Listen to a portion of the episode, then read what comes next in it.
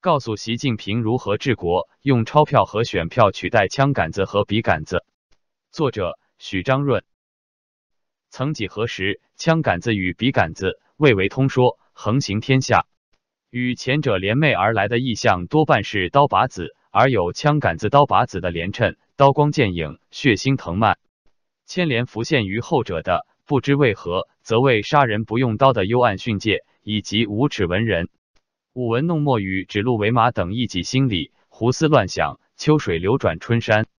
究其实，正在于浅口晋升，愚弱心智，操控心灵，而以一己心思。总挽万众心事，戚戚于塑造新人。两杆子论陈述的是打江山、坐江山的奥义，也是刀光剑影后坐享福禄寿的秘诀。其之诉诸霸道、赤裸裸、一文一武、张弛之间，而天下抵定，真正是恩仇立现，血肉翻飞。过往百年，无足无名，亿万性命葬身泥土，血水让海水涨潮，早已浩瀚无辜，为此悚然作证矣。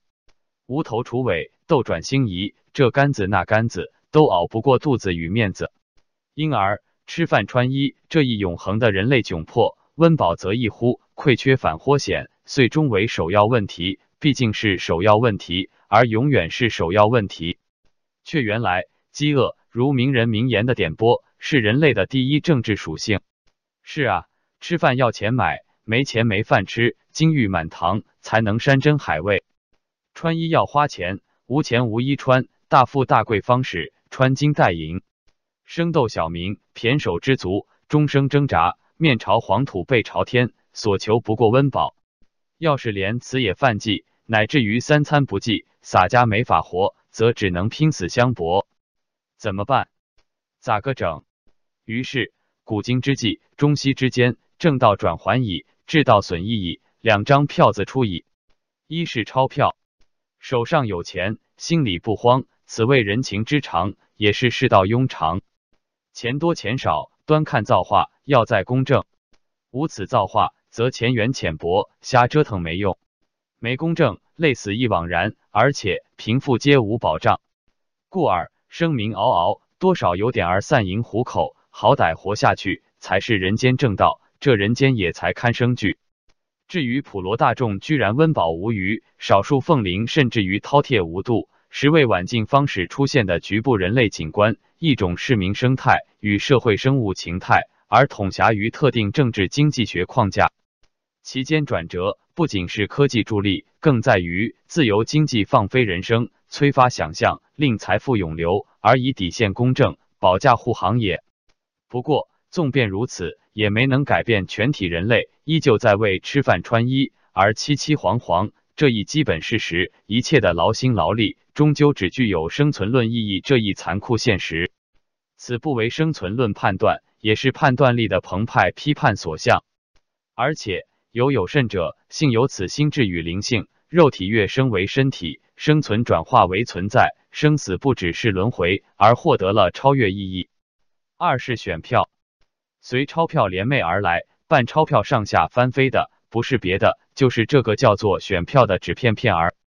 一纸千钧，就在于人是群居动物，虽说须臾不可分离，却又形同刺猬，则进退出处之和平共处，是仅次于饥饿的天性本然，从而谓谓生命之性命，性命之天命。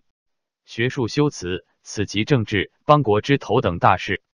政治是人性，如同人性就是历史性。而历史性生发缠绕于食色二字，就是说，政治生发于人类面对众兽只好群居，可自家内部却又永远勾心斗角离心，离得之不得不然，则如何群居？不至因进退失据，处处无常而自相残杀，把这个物种灭了，这才有所然而然，求其然而有所然。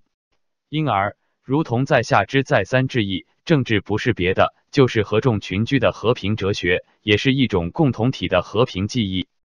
其所维持的是人间的生存底线，一种关于洒扫应对的秩序大框架。而为这个叫做人世的活色生香、万丈红尘兜底儿，历经顿挫、海浪天风、慢慢试错进程中，政治终于翻转出自己的古今之别，告别武力和血腥，于无奈中实现了亿万生民经由票决参与政治。自主选择群居社区物业这一和平机制。至此，塞莫海江石破天惊，手上持有纸片片儿的这些芸芸众生，终于在文明诞生数万年后，完成了自己就是主权者与立法者的自我加冕。看官，时轮至此，两张票子终于取代了两根杆子，驯化了不可一世的公权，开启了人类群居于政治共同体之内永久和平的生存模式。呀呵嗨哟！呼儿嗨哟，乖乖龙的东，其间辗转说来很复杂，而道理其实很简单。没有钞票，衣食无着，活不下去，造反遂成选项；没有选票，纵便衣食无忧，则食富弱智，终究难以为继。更不用说亿万人鱼蛋糕切割无庸置喙，而窃国者侯数年经营，一朝遭尽，最后肯定连饭也吃不上。从沈三万到胡雪岩。再到盛宣怀，就连这些个耳光灿灿的红顶商人，亦无善终，早已对此正之在在。反之，光有钞票，吃肉骂娘；只有选票，乞丐民主，衣食无忧。选票行情平平，选票看涨，必因温饱不在而与衣食挂钩。换言之，两票联袂，其间巧妙在于，一旦政治走不通，好歹走钞票开道的民生之道。以求暂时偏安，再求正道转还。民生遭殃，则用选票换人，启动民主这一纠错装置，也是疏解紧张的万能出气孔。因而，良政善治为万全计，必得两票俱全，方使左右呼应，隔山打牛，而身心康泰也。而更为重要的在于，由此钞票冲决了权力的天罗地网，自身亦且变为一种权力，而成抗衡之势。只要权力之间有所抗衡，则社会空间增大，万众便好栖息。从而，原本属于权力一维架构下的垄断性物品与享受，只要有票子，人人皆可拥有。你能拿老子怎么着？与此同时，口袋是否有钱，钱多钱少，取决于国家经济成长及其政治与法治保障。反过来，构成了拷问政治合法性的绩效之为，要求后者有效营应，不可懈怠。进一步规训着权力的运作和政治的指向。就此而言，笨蛋经济问题在于经济，可谓现代政治的不二法门，也是现代立国之道。其间，政治自由的产权意义与获得法治保障的产权之于政治自由的基础性交缠纠结，互为犄角。至于由此而下如何防范权钱勾结做大与裙带资本统治，则需引入表达自由。公民社会与独立司法诸项于丁一卯二的配置中实现有效制衡，表现的恰恰是两张票子的现代开放治理效应。朋友，此在功利立论终究皮毛。两张票子登场，一张都不能缺。说到底，就在于人类这个物种不仅要吃饱穿暖，而且还要收拾精神，自作主宰。所谓生死获得了超越意义，则禀赋此种道德紧张的性灵灵。灿烂道尽鸡息，此非遁世隐居的地利与我何由哉？亦非远离尘嚣的偏师斗酒自逍遥，更非独善其身的个人自扫门前雪。凡此非他，一种私性生存，也是一种诗性烂漫彰显的是非政治与前政治状态，而非公共生存与公共状态，终究不过如昔者所言，是一种困在陷阱中的远足。而人类共同体的群居本性，先天地决定了人类必得生存于公共状态，以公共生存，护卫一己身家。而政治正是政治，使我们摆脱自然状态，缔造和维护公共生存与公共状态。故而，只有造就政治及其和平共处的群居智慧，树几乎人类方式，有望真做主宰。